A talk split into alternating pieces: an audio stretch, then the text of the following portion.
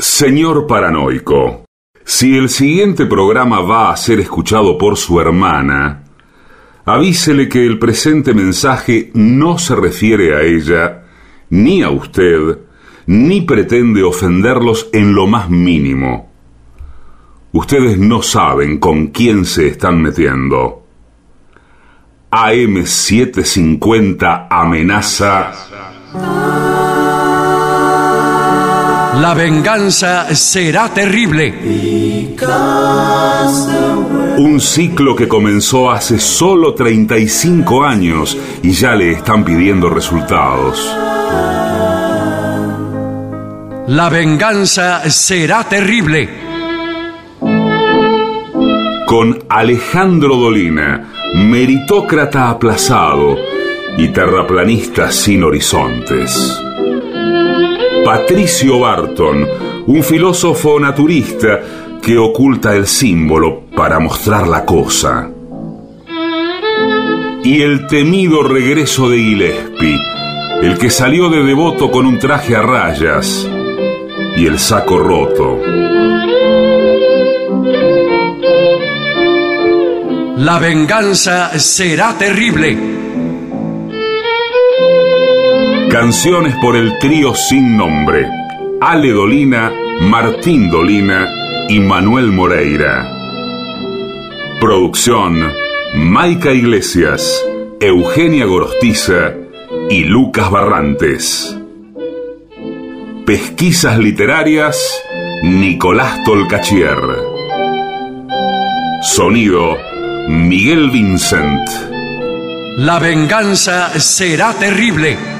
Una pléyade de intelectuales, valientes en la provocación, cautos en la controversia y fugitivos en la gresca. Y ya llegan con la astucia del tero, gritando en Palermo y poniendo los huevos en la boca, nuestros intérpretes. Buenas noches, muchas gracias. Aquí estamos en el Caras y Caretas con mucha gente amiga. Vamos a saludar inmediatamente a Patricio Barto. Hola amigos, buenas noches. Es por acá. Se encuentra presente el artista antes llamado Gillespie. ¿Qué tal? Buenas noches.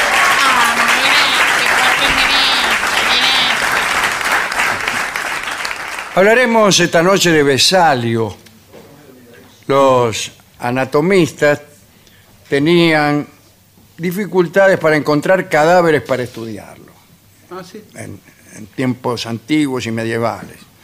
En realidad, digamos lo mejor, ¿no? Los anatomistas tenían problemas para su trabajo, porque el cuerpo humano era sagrado en aquellos tiempos. Y la iglesia, y antes en la antigüedad otros credos y culturas, prohibían las disecciones. Cuando se las permitió, debían hacerse unos rituales que llevaban la liturgia religiosa a las salas de investigación.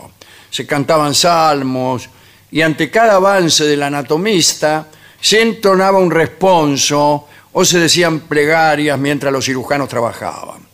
En medio de música sacra o murmullos religiosos, el médico experto iba señalando con la punta de un bastón algunas estructuras. Andrés Vesalio fue el primer anatomista preciso de la historia y su vida estuvo plagada de dificultades hijas de su profesión. Sepamos que nació en Bélgica en 1514, eh, tras estudiar medicina en la Universidad de París, regresó a Loven, que era su, pueblo natal.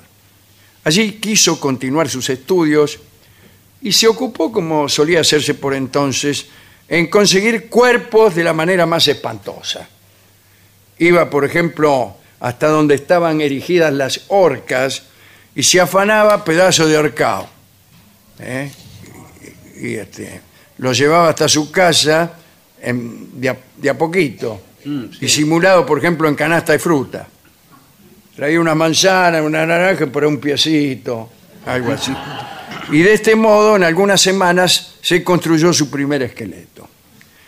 A los 24 años daba conferencias como profesor de cirugía en la Universidad de Padua. Allí discutía con otros eruditos la importancia de los cirujanos, que por entonces eran despreciados. Los médicos habían abandonado la alimentación de los enfermos a los enfermeros, los medicamentos a los boticarios y la cirugía a los barberos o esquiladores. Solo reservaban para sí mismos la prescripción de recetas y en la mayoría de los casos ni siquiera tocaban al paciente. ¿A qué le hace acordar esto? Ahora. Ahora, Ahora, claro, claro, ahora claro, el médico ni te toca. Yo fui Ahí. el otro día a lo del doctor Caragencián. Sí, sí, es amigo suyo. Le, claro, le digo, doctor, ni me toca. Eh, bueno, será- tantos A años mí que no me ya. toca. Le manda a hacer 40 estudios. Claro. y usted no me pone la mano encima. Bien. eh, entonces, en aquel medio empezó a trabajar eh, Besalio, que buscaba muertos junto con sus alumnos y solía esconderlos en su habitación. Imagínese lo que era esa pieza. Una vez los monjes del convento en el que estaba el cementerio se percataron de aquella infamia, no denunciaron el caso. En la siguiente visita, los clérigos recibieron a Besalio eh, a golpes, a ballestazos. Besalio escapó con una flecha atravesada en la gamba. Después de aquel apercibimiento, Besalio procuró conseguir de buen modo, ante las este, autoridades de la universidad, que le otorgaran cuerpos para investigar. Al fi- Al final le concedieron el cadáver de un ladrón y se ocupó de construir en Padua el primer anfiteatro anatómico. Ajá. Eh, allí, además de disecciones, había unos tipos desnudos, sirvientes desnudos, que trabajaban de eso, ¿no? Que contraían los músculos de acá y movían las articulaciones según las indicaciones del jefe Claro. de cátedra. A ver, dice, contraiga Sí, el paquete básculo nervioso. sí. Y así. Bueno, y la importancia de Besalio reside en realidad en lo siguiente. Destruyó los escritos de Galeno, que por entonces se comentaban y se predicaban con el mismo fervor eh, que la Biblia. Digamos que era paradigma y modelo de conocimiento anatómico, Galeno. Y Besalio, en sus indagaciones, encontró decenas de incongruencias este, en, en el discurso de Galeno, en las explicaciones de Galeno. Las rodillas, los dientes, las falanges, los conductos auditivos, los maxilares, las vértebras lumbares, por ejemplo, tenían poco que ver con lo que él había visto en los textos de, Galeno. ¿Cómo Galeno dice que eran así? Yo lo tengo acá en la mano, no es así. Hasta que Besalio se dio cuenta de que Galeno no había estudiado con cuerpos humanos, que durante siglos había usado como explicación anatómica del cuerpo del hombre un mono. Lo que describía Galeno era un mono, señor. Desde entonces Besalio se puso a trabajar en un libro que explicara una anatomía humana según la naturaleza humana. Y apareció en 1543 un tratado llamado De Humani Corpori Fabrica. Un amigo veneciano, Esteban de Calcar, ¿qué tal? Lo ayudó. Sí. El tipo era pintor. Odiaba, o más bien envidiaba al Tintoretto y al Tiziano, que por esos tiempos se llevaban todos los mejores trabajos. Eh, y de Calcar tuvo algún alivio cuando Besalio lo convocó para que pintara las primeras figuras anatómicas serias.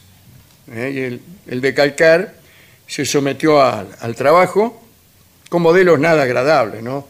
Se pasaba ahora... Claro, cadáveres. eh, claro, y con miembros sueltos, hueso hervido, imagínense. Un día Besalio recibió una carta que era más bien una orden. Decía, Andrés Besalius, eh, presentados en Madrid. Firmado el más grande, Maradona. No, ¿quién? Ah, no, ¿Quién- quién era? Carlos V. Ah, y Besalio viajó. El emperador Carlos sabía que Besalio era una eminencia pero estaba preocupado porque era un hombre muy piadoso por el asunto de las disecciones. Consultó antes de llamarlo a algunos especialistas de la Universidad de Salamanca. Carlos preguntó si un cristiano podía hacer eso con los cuerpos sin dañar su alma. Le contestaron que quien practicaba la anatomía con mesura y en reos condenados a muerte, en realidad no se oponía a la voluntad de Dios. Entonces Carlos llamó a Besalio. En la corte española, Besalio tuvo primero que desplegar su talento en otros asuntos que mucho no le importaban. Eh, tenía que aliviar las molestias de altos personajes con bebidas a las que debía diluir el mal sabor, por ejemplo. Le quitaba el mal sabor a los remedios, preparaba elixires para eh, facultar a calvos de nuevas cabelleras y hasta vendió filtros amorosos. Y tuvo fama de profeta y de mago. El peor de todos sus pacientes, por supuesto, era el, peor- el propio Carlos V. Antes de que llegara Besalio, el rey pedía a todos consejos e instrucciones. Al menor malestar, ay, ¿qué puedo hacer? ¿Qué sé yo? Cuando desconfiaba, probaba primero los medicamentos con sus perros. Sí. Se los hacía tomar a los perros. Tenía una colección de remedios milagrosos, piedras preciosas contra la fiebre, maderas inglesas contra los calambres, el hueso de un santo para los problemas intestinales, eh, la turquesa africana para prevenirse del, mal francés. El mal francés era la sífilis. Era el mal francés para los italianos y el mal de Nápoles para los franceses. Bien, cuando llegó Besalio, Carlos siguió con exactitud sus indicaciones. El médico no podía despegarse de su lado, iban junto a la guerra. iban. Y Besalio aprovechaba para mirar los cadáveres que allí abundaban. Eh, en alguna oportunidad, Carlos exportó a su médico a precios altísimos. Lo mandó a Dinamarca a atender al rey, al conde de Egmont, y asistió nada menos que a Enrique II de Francia, cuando Enrique cayó herido en un torneo. Mm. Desconfío de esta información. Enrique II de Francia murió en un torneo. Lo ensartaron, le metieron... ¿Vio cómo eran los torneos? Sí, con- que venía- Venía uno de cada lado con una lanza, qué Sí. sé yo. Y Enrique participó en uno de esos torneos y un, eh, un duque inglés, Montmorency creo que era, lo ensartó, le metió una lanza, eh, Porque claro, la única parte que no tenía. el yelmo, claro, estaba abierto para ver y ahí lo ensartó. Y lo atendió un médico que era el médico del rey de Francia, eh, que había sido médico del anterior rey, que era Francisco I. Y se murió ahí. Y el que lo atendió, Ambroise, se llamaba, ya le voy a decir. Y, o sea que no era este, pero bueno. Por entonces, un muchacho llamado Gabriel Falopio, ¿lo recuerda? Sí. Le mandaba a Besalio unas cartas en las que pedía aprobación acerca de sus indagaciones. Besalio eh, lo felicitó y le dio su aprobación. En cierta ocasión tuvo que tratar una enfermedad del emperador Carlos y los demás médicos no lo dejaron porque aquel día la luna no era favorable para la intervención. Besalio hizo lo siguiente, fue a la ventana donde se veía la luna, cerró la ventana y dijo, ahora la luna no se enterará de nada y efectuó su tarea. En 1556 Carlos V murió, Besalio tuvo el favor del rey siguiente, Felipe, Felipe II, pero no fue lo mismo. Un día se produjo un malentendido que llevó a Besalio a la desgracia. Tuvo la oportunidad de hacer una dis- disección eh, después de pedir la autorización de los familiares del muerto, ¿no? Para que le dejaran hacer una autopsia. Lo, eh, lo dejaron, pero siempre con cierta disconformidad. Por ahí Besalio tocó el corazón y el músculo latió. Era un reflejo y Besalio estaba acostumbrado a eso. Pero el hermano del finado estaba ahí, pegó un grito y salió a buscar a la policía, a la Inquisición.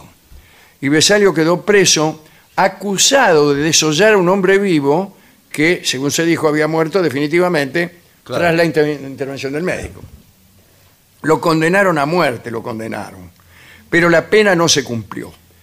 un poco del favor de Felipe II, se interpuso y se lo castigó con el destierro.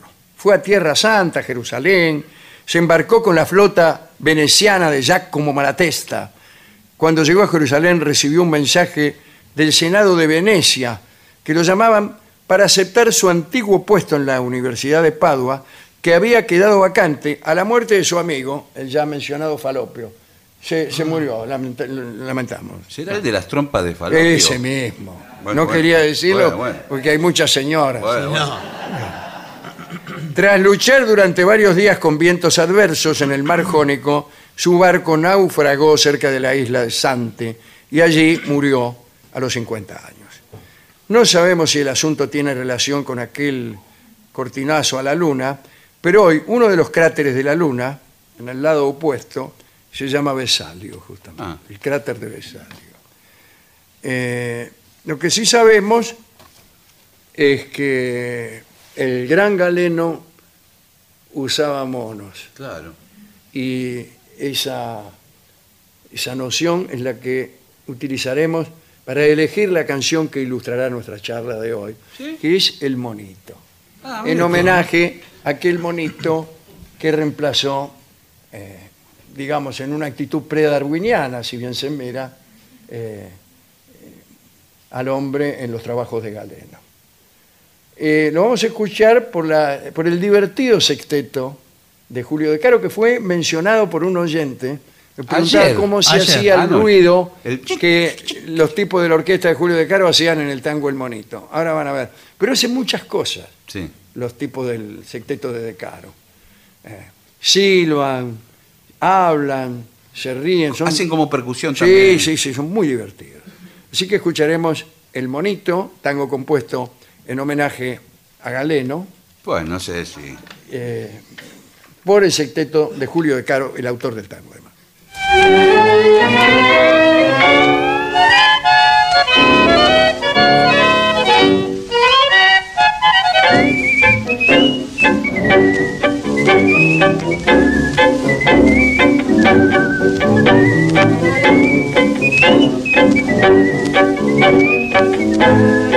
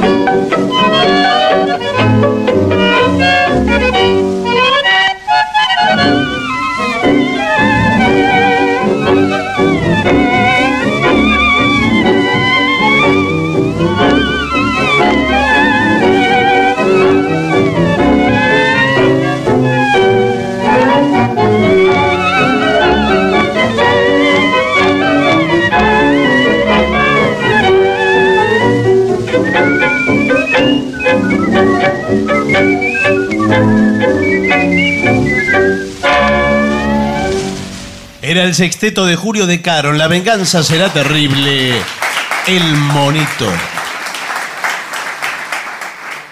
ADUNLAM, la Asociación de los Docentes de la Universidad Nacional de La Matanza. Una organización creada con un solo y claro compromiso, defender la Universidad Nacional, pública, gratuita y de calidad.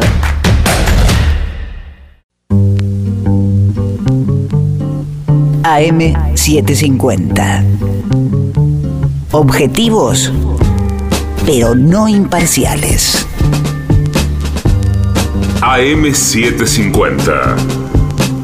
Objetivos, pero no imparciales.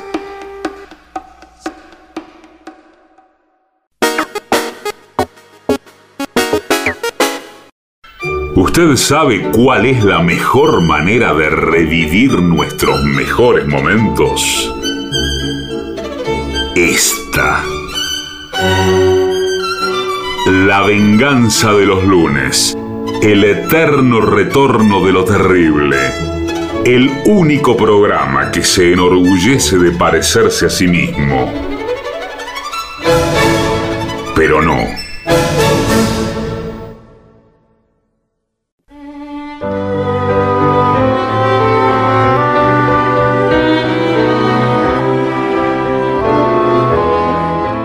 Señoras, señores, este es el mejor momento para dar comienzo al siguiente segmento. Mamá, ¿por qué los demás me ven poco atractivo?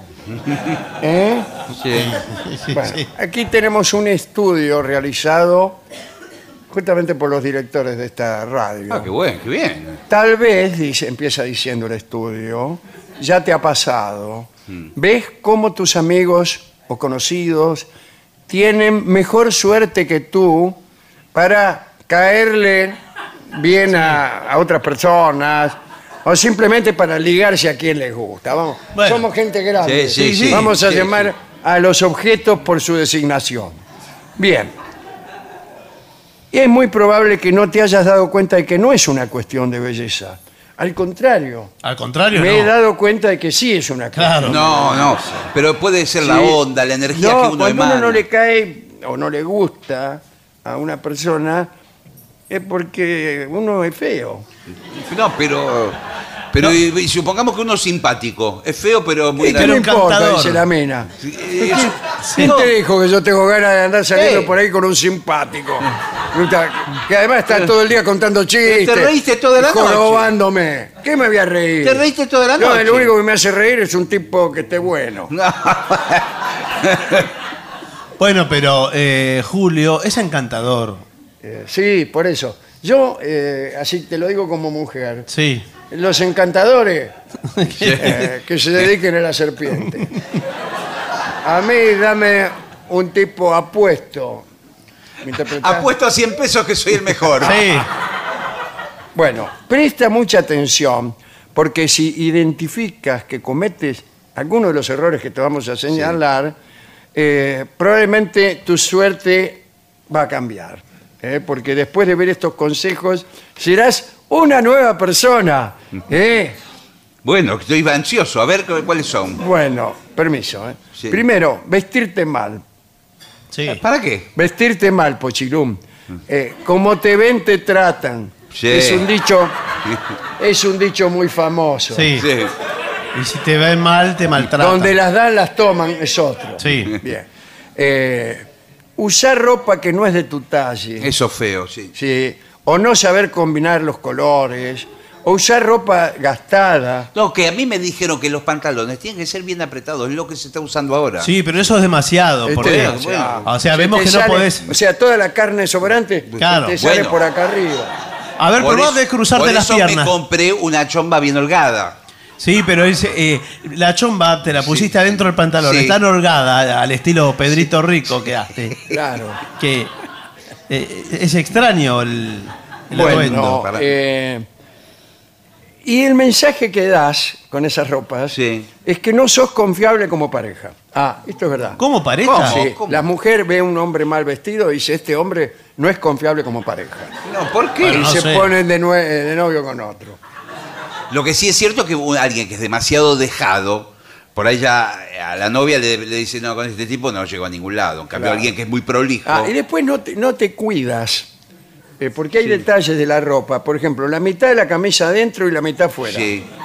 Sí. Eh, la mujer ve también, este hombre, eh, si es así de dejado en sus relaciones personales, etcétera. Bueno, no, pero ahora se usa ese descuido cuidado, Ah, ese descuido casual, Sí. que eh, usted está todo prolijo y se desemprolija a propósito un poco. Sí, sí. sí. Yo vi, por Como, ejemplo, el eh, por día- ejemplo, somos grandes, ¿no? Sí. Sí. Pero usted va a la entrega de los martifierros con la bragueta abierta. Bueno, No, no, no, bueno. no, no es No, así. eso no es. No es así. No. ¿Qué Pero es por- para, En- en- es para el discurso, para enfatizar el discurso. No, no. Depende de los lugares. Pero Veo por- que- yo vi el otro día, por ejemplo, la entrega del Balón de Oro y Messi tenía fue con un pantalón roto, una camisa rota y un Sí. saco roto. Qué, qué desagradable. No, ¿eh? bueno. Y no va a decir que no tiene plata para comprar Por otro. eso digo, es eh, está eh, cuida- eh, es justamente- carísimo. La ropa rota es Sí, carísima. eh, hay un Sí. negocio en Barcelona que se Sí. llama el ropa rota. Sí. Y Ah. algunos compran ahí y otros compran ropa nueva y se la hacen romper. Sí. Pero uno. eh, Te rompemos lo que quiera Sí. a domicilio. Y hay un ah, sastre- ¿vienen a domicilio a romperlo? Sí, sí. Te, te tiene un pantalón, Sí. Sí. nosotros vamos a su casa y se lo rompemos. Ah, bueno, a mí me, me encantaría. Igual para mí no es, mole- no es molestia trasladarme al local y que me lo rompan allá, de todas maneras. Como quiera. Está bien. Bien, eh, segundo problema. Tienes aspecto infantil. Eso rechaza todo. La mayoría de las personas no sienten atracción por rostros juveniles o infantiles. Mentira, mentira. Eso es debido a que no se sienten protegidos por una pareja con esa apa- apariencia. Los encuestados, ¿qué Sí. tal?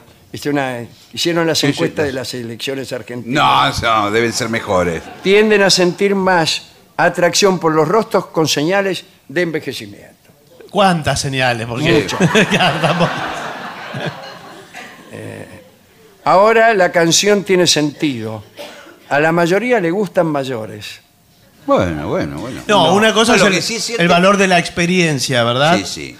Y otra cosa es ser un viejo. Y otra es la decrepitud de la Sí, experiencia. eso me lo dijo una chica el Claro. otro día. Sí, pero también para una mujer, una mujer ya grande, ¿Usted es una señora?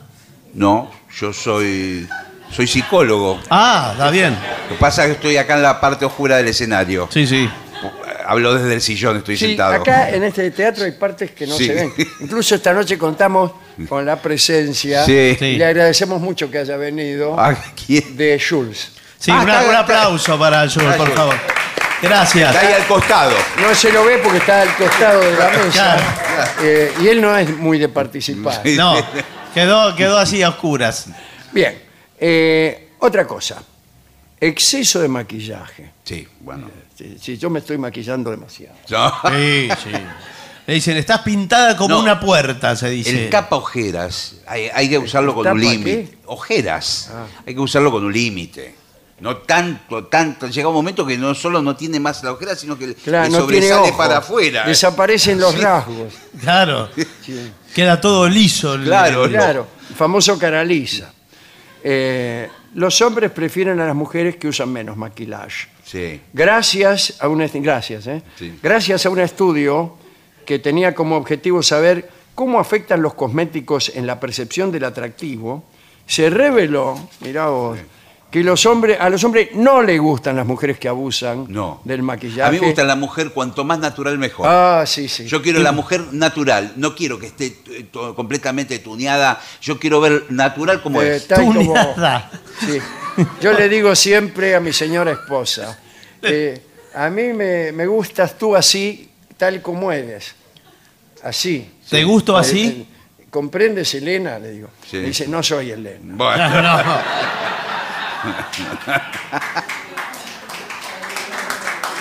Otro error. sí. Tu forma de comer. Bueno, ya estuvimos hablando Sí, recién, sí. pero cuidado. En una cita romántica, muchas mujeres han reconocido tener horribles citas con hombres que no cuidaban sus modales en la mesa, Sí. Y no quisieron saber nada más con esa persona. A mí me desespera mucho cuando uno com- com- compra esas hamburguesas completas. con- Oh, no hay forma de comerlas sin que, se Que escape por ahí todo. descubrís que tiene un huevo frito y vos ni lo habías visto. No, claro. Pedido. Está en Se el va medio ahí, saliendo. sí, sí. Se va saliendo de Ahora, todo. ¿a usted no le parece que por ahí esa es una excusa de su novia o de su mujer para dejarlo? Ya lo quería dejar antes de la hamburguesa. Claro. Pero dice, ay, qué ganas de comer una hamburguesa. Sí, A propósito. A lo de- propósito, y usted cuando agarra, abre los ojos que le salen lágrimas por así, la boca enorme, se le descuajeringa chorrea todo. toda la mayonesa le por- cae la bayonesa Sí. y dice, me voy con otro. Y usted le dice, con la boca llena, dice, no lo tenía pensado. Fuera Hay todo- que, hay que hacer un poco de salsita. Una cosa que molesta mucho es querer impresionar todo el tiempo. Sí. Ah, Sí. sí, sí. Mirá lo que hago, mirá lo que hago. Claro, mirá, Mirá. Yo tenía esa costumbre, antes entraba y hacía una prueba. Sí. ¿Cómo? sencilla, Física. que Me ponía en cuatro patas y levantaba una de ellas. Bueno, pero eso necesidad? que es un- ¿Para Decía, qué? mirá Para- lo que hago. Y, lo miraba. Pero que- para Y- decir y me que- quejaba cuando ella no me celebraba. Digo, al final, eh, no, no me siento admirado. Y bueno. Decía yo siempre en cuatro patas y con una Sí, levantada. señor. Pero no me siento admirado por vos. Pero no me Elena. parece aparte que sí. no soy Elena. ¡Ay! Me dolió. ¿eh? Dice, bien, cuidado, es difícil tomar en serio a alguien que habla todo el tiempo de lujos o cosas materiales. Eh, sé tú mismo. Bueno, sí, es- ese soy yo. No, no, pero. Claro. No, que quiere Se trata justamente de lo contrario, No, porque hay- de ser otro, que eso es lo que... Hay hombres que son inseguros, no se tienen confianza en ellos, entonces empiezan a hablar de riquezas materiales creyendo que eso le va a interesar a la Ah. mujer. ¿Y, y Eh, qué hablemos, dice? amor mío, Sí. hablemos de riqueza material. A ver, ¿qué tenés? Bueno, eh, en principio te quiero decir que yo no soy aburrido, ¿eh? ¿No sos ¿No? qué? Aburrido. No. Ah, no. Yo me gusta vivir peligrosamente. Sí. Yo a la noche, ¿sabes a qué hora saco la basura? ¿A qué hora? Once y media. Bueno. Once y media saco la basura y voy solo. ¿eh? Sí, No, bueno. no, está bien. Voy solo. Incluso ¿Con quién va a ir? pongo Con- la basura así y me paro, sí miro y me meto para adentro. Bueno, No, Me bueno. meto para adentro del chalet Sí. Sí, eh, con tres dormitorios. ¿Tenés un chalet con tres dormitorios? Sí. sí. Bueno. ¿Y qué deporte de aventura haces que decís que te gusta la aventura? Bueno, eh, yo soy el loco de las aventuras. Sí. Me gustan mucho las películas de aventuras. por Bueno, las ejemplo. películas. Harrison Ford. Ah, qué bien. Harrison Ford. Sí, Harrison Ford me gusta mucho la película eh, Indiana Jones, me imagino. Indiana Jones. Bueno, no, pero un poco de aventura, digo, no sé, podemos ir. Así era, ¿no? sí, es así. A ver, momentito, momentito. A ver si tenemos algún... Ahí está. Eh, no, mejor para acá. A ver. ¿Qué va a hacer? No, eh, no, no, mejor para acá. Bueno, Estoy buscando, estoy, es un piano nuevo, que lo estrenamos hoy. Pero además no anda.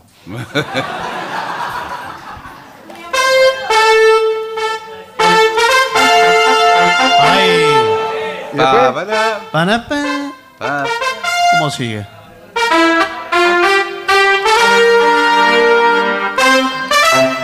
No,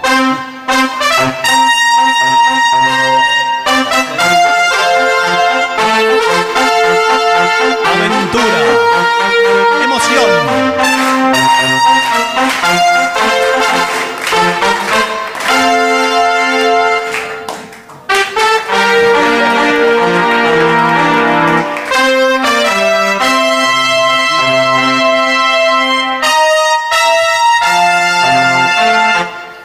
Lindo, ¿eh? Eh, Eh, ser un amargado.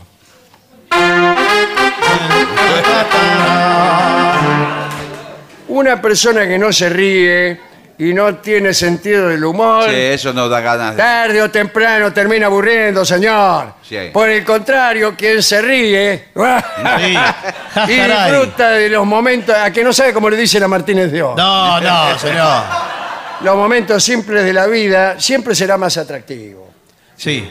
Eh, todos buscan sentirse en confianza, de bromear, jugar con su pareja, empujarse, Eh, No, agacharse chapotear. uno detrás de otro Sí. y un tercero empujarlo. No, De pronto la pareja de, enamo- la pareja de enamorados sale a tocar timbre una tarde. Ah. sí, sí. Me asustó. A mí me gusta muchísimo Sí. cor- correr en la orilla del mar. Hermoso. O a ir al cine a hacer pedorreta, Sí. Sí, sí, sí. Sí. A las obras de teatro, Bueno. a, a retrucarle a los actores. Bueno, no, tampoco tanto, ¿no? Claro. Y no todo el tiempo, porque ya es una pareja Claro. que pa- que son dos payasos. También, Sí. vestirse ambos de payaso. Sí. Bien. Eh, no será una amargado. Dormir poco ¿Esto es malo? es malo, muy malo. ¿Por qué? Si no duermes, tu cuerpo no descansa y la piel se te pone con mal aspecto, mal humor, pensamientos negativos. Eh, por eso una persona que no duerme bien no resulta atractiva para los demás. Sí, sí, sí. Hágase la siguiente experiencia. No duerma. Eh, no, eh, hágase un estudio persona por persona de los millones de habitantes de la ciudad de Buenos Aires. ¿Todos? Sí, Sí. va, todos, claro. Un ya si muestreo. falta uno ya no es. No, bueno, pero algo muestreo, más o menos. ¿Qué muestreo? Mire cómo dan los muestreos. Entonces, todo. Es una Sí. encuesta. A ver, ¿usted duerme poco? Sí. ¿El caso levanta mío? mucho- ¿Se levanta mucho menos? No, Claro. Anota. ya no. ¿Y la conclusión cuál es? Que que duerme poco no se levanta ninguna mena. Bueno, no, no. Hicimos un muestreo. No, pero un Un muestreo. muestreo con el señor. No, bueno, el señor, pero no Bueno, es. estamos empezando, era el primer 100%. No, Sí. 100% no. Porque es uno, así no sirve el muestreo. ¿Qué, qué margen de error tiene? Altísimo, señor. Eh, Bien. Eh, l- ser Aragán. Las personas Eso es muy feo también. no son bien vistas. Porque muchas veces eh, la mujer no quiere estar con un tipo vago. ¿Es así? Sí. Que lo diga usted, así me, me impresiona. Quiere estar con alguien que hace cosas todo el tiempo. Claro. La pucha que sos reo y enemigo de jugarla. La esquina se te frunce si tenés que laburarla. Del reo batallón. Qué lindo que es ese Aragán. Lo vamos a pedir al sordo. Sí. ¿Esta noche? No, otra vez. Bueno. Dale. Bueno, que no es que yo sea Aragán. Bueno, eh, estás todo Hágase el tiempo. la siguiente. También se puede hacer otro muestreo. Sí, bueno. Eh, ¿Usted es Aragán? no soy Aragán, yo hago lo, lo mi- lo mínimo. Bueno, Es Aragán, es Aragán. Eso, No, eso es no ser hago- Aragán. ¿Se levanta muchas minas? No. Bueno, No, no. 100%. No, no, pero no puede ser así. No señor. me gusta hacer trabajos de más. Eso es lo que hago lo justo y necesario. Bueno, pero hoy, por ejemplo, ¿qué hiciste todo el día? A ver, decime, Roberto, ¿qué hiciste? Hoy no porque es viernes. Bueno, ¿Qué? acá cuidado, ¿eh? Cambiemos de rumbo. La mala ortografía Sí. es una cosa Por celular. que desenamora. Sí. Lo digo con todas las letras. D, E, C. No, E. o sea, no, No, señor. es feo, es muy feo las malas ortografías, la mala ortografía. Cuando uno le escribe una carta Sí, sí, claro. eh, a una chica con falta de ortografía, Y eh, imagínese. la chica te deja. Sí, sí. Se busca otro pretexto, por ahí te lleva a comer hamburguesa. Sí. Las hamburgueserías están llenas de parejas que a punto de dejar de serlo. ¿sí? Eh, Entonces cuida, eh, cuida tu ortografía. Sí. Sí. Un estudio encontró que la mayoría de hombres y mujeres admitieron que rechazan a sus pretendientes y, muchas veces únicamente por su mala ortografía. Bueno, le puedo dar una solución muy rápida, que no es estudiar. Con una aplicación del celular corrige todo. Corre- un corrector. Un corrector Bueno, del pero a celular. veces... eh, Un corrector. Sí, está Sí, sí. bien. Pero a veces el corrector necesita el contexto, entonces lo corrige mal. A mí el, el predictor que tengo Sí, yo en sí, mi en celular. el celular. No, las Le cosas pone que me las pal- escribe, yo a veces las mando. Usted dice, ¿te parece bien esta noche salir a caminar? Y el, pre- y el predictor... eh, Sí, le dice cualquier cosa. Sí. Cualquier otra cosa que inclusive... ¿Con no es- quién vas a salir a qué? Bien. Eh, verte rudo, demasiado rudo. Sí, eso es feo también. Eso es feo. Sí, Los tipos bruto, que son brutos, bruto, y que son- bestia. Son, agresivos, tratan mal a los mozos. ¿Vos? ¿Qué, qué es esto que me trajo acá? ¿Qué, Con- con- ¿Qué eres, Pepitito Marrón? ¿Qué, qué-. ¿Qué, qué es esto que me trajo aquí? Tantos pamelos. Usted me pidió un tostado, un tostado de jamón y queso. ¿Me vas a decir que estos son macarrones? Un tostado de jamón y queso me pidió. Acá está. Bueno. eh, otra cosa, y es la última Sí. que le digo, tampoco se vea muy feliz todo el tiempo. Sí, porque uno queda Pero como. entonces, eh, queda como nada. tonto, como infantil. Qué, buen- qué buena onda, qué buena onda, qué buena onda. Eh, no. Te hace lucir como alguien poco atractivo y poco sincero. Bueno, entonces no sé qué hacer. No, no, no, no se puede hacer nada. Viene mi novia y me pregunta, ¿cómo te sentís? ¿Cómo querés que me sienta? Entonces dice, no, ¿cómo te sentís? ¡Ay, en el mejor de los mundos! No, Entonces, tampoco. ¿qué hacemos? No, yo creo que la conclusión de todo esto es eh, mostrarse lo más natural posible. Claro, que es nada. Porque en realidad es una discusión entre el optimismo y el pesimismo. A ver. Es una discusión. A ver si conviene ser optimista, es decir, creer, eh, como aquel personaje de Voltaire, que este es el mejor de los mundos posibles. O pesimismo, que es creer que este es un mundo bastante malo. Sí, pero usted puede fluir entre uno y otro. eh, No son permanentes esas emociones. Eso nos está diciendo este informe, señor. Mozo, Sí. qué, rico que está bien. Lástima la salsa que es horrible. Ahí podría ser, ¿ves? Yo creo que nada de esto te, Te ayuda. te ayuda. ¿Y cómo? ¿Y para qué dimos Entonces- el informe? Esto es un medio de Bueno, comunicación. usted- todo el tiempo estamos dando informes que no ayudan para nada. Este programa es es inútil.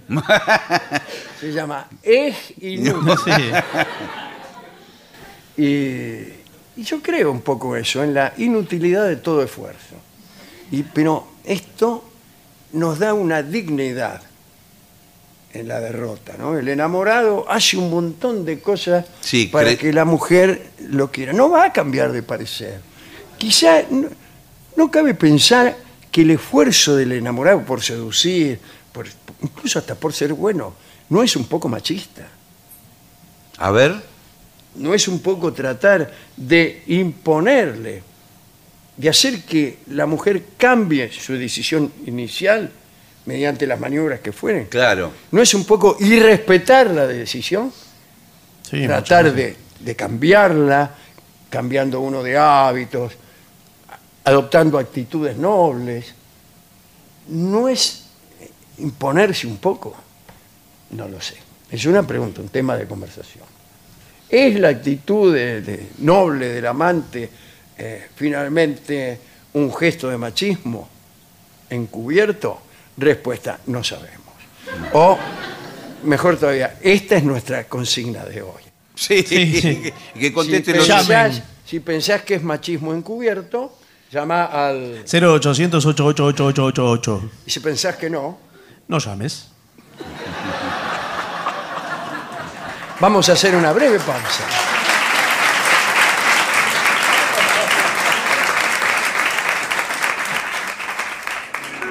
En AM750 estás escuchando La venganza de los lunes, el eterno retorno de lo terrible.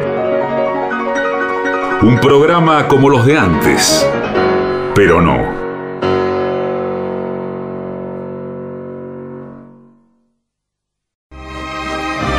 La venganza de los lunes, el eterno retorno de lo terrible.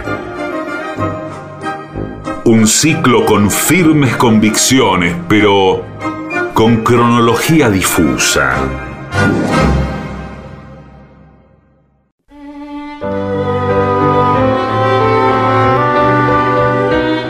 Señoras, señores, este es el mejor momento para dar comienzo al siguiente segmento. Mamá, hace tres meses que salgo con un tipo. Bueno, Tenemos aquí consejos para seguir durante los primeros tres meses Son claves. de la relación, que son claves y algún- en algunos Son casos todos. son la totalidad de la relación. Bien, primero, fuera de, de programa, un consejo supernumerario que hay aquí que dice, decir te amo antes de tiempo, ¿Qué? ¿qué? antes de tiempo es una de las cosas que no debes hacer. No, antes, antes eso- de los tres meses no le digas te amo. Eso asusta al otro. Sí, al otro que tiene. No, al, al, No, a la- señor, al otro. Al próximo. Bueno, después, dedícale, el primer consejo es, dedícale versos sinceros y románticos. ¿Y cómo son los versos Verso, sinceros y románticos? son, en el romanticismo la única posibilidad son los versos sinceros, Mm. porque tiene que haber una relación entre... Discúlpeme, había esto hecho un plomo, ¿no? No, no, no, no. No le digo nada. A ver. Explique el romanticismo. Igual esto lo dice La en otro relación sentido. que hay entre el artista y, el, y la obra es muy estrecha. Claro. Uno debe, el lector debe creer que lo que el artista cuenta le pasó. Sí. Así que es necesaria una sinceridad, o diría yo mejor, una sensación de sinceridad. Sí. Bien, recuerda que no hay persona que se resista a la palabra. Ah, no. Sí, no, no. Bueno. no, no. Si querés encantar a tu enamorado o enamorada, dedícale los poemas más bellos de amor. Y si puedes elegir entre los versos de Benedetti, Sí, bueno. pero, ah, yo pensé que... Que eran propios. Que eran propios los versos, no. de- y mejor, de otro así uno no tiene que andar Pero- viendo, a ver, contando con los dedos los No, versos. señor. Pero ¿sabe lo que puede hacer? Lo puede hacer pasar como propio. Sí, Sí, total, usted que hasta que encuentre ella el libro de Benedetti Sí, justo. Ah, ¿Quién va a andar leyendo? Eh, puedo escribir los versos más tristes esta noche. Sí. Escribir, por ejemplo, puedo escribir los versos más tristes esta noche. Bueno, Eso es de Pablo Neruda. No, ¿sí? bueno, señor. pero eso. Amor, lo escribí para vos. No, eso es de Pablo Neruda. Es, el, es, el comienzo de un poema de Pablo Neruda. Está acá en este libro. ¿Qué libro? Mejores poemas de Pablo Neruda. Bien, eh, en todo caso, es, es así. Regálale un ramo de flores cada vez que cumplen un mes. Uy, qué pesado. No, es un pesado, No, ya, tipo digo, este. el primer mes puede ser. Porque ahora, en los después- primeros tres meses es, es como si hacemos la, la- la metáfora, la alegoría que es una casa. Los primeros tres meses son el cimiento. Son las cloacas. Después se construye todo para arriba. Sí. Si Bueno. está bien firme, sigue para arriba. Eh, dice, la época de flores reclama envolver rosas y regalar un ramo cuando cumplan uno, dos o tres meses. Después ya no. No, Sí, pero cuidado. vicio. Y no, pero al cuarto le va a decir. ¿Y- ¿Te y olvidaste? rosa? Claro. Claro. ¿Que ya no me traes más flores? Claro. ¿Te olvidaste?